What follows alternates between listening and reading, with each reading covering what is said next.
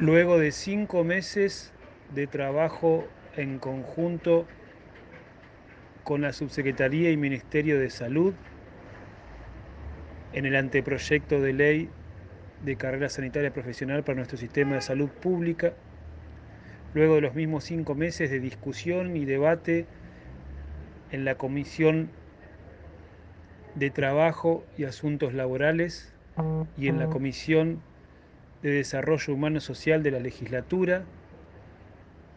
con muy buena aceptación por parte de los diputados de distintos bloques y con el compromiso de los diputados del bloque mayoritario del partido provincial, el gobierno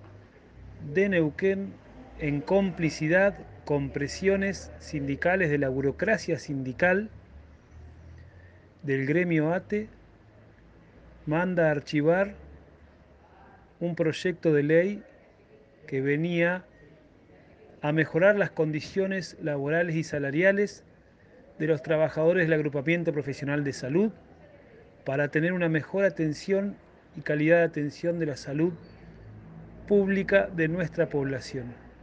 Es una actitud aberrante, una actitud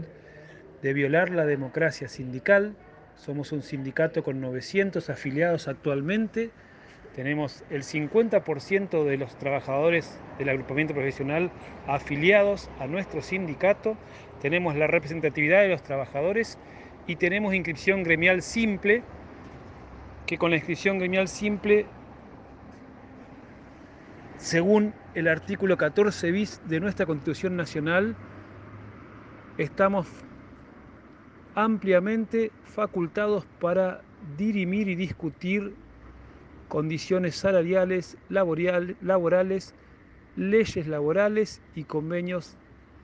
laborales, en este caso de salud. Así que esto es un nuevo atropello, es un incumplimiento de la palabra de los legisladores de distintos bloques, fundamentalmente del movimiento popular neuquino, cediendo ante las presiones de la burocracia sindical. Es un atropello que no vamos a permitir que siga siendo así y lo vamos a repudiar todo lo que sea necesario.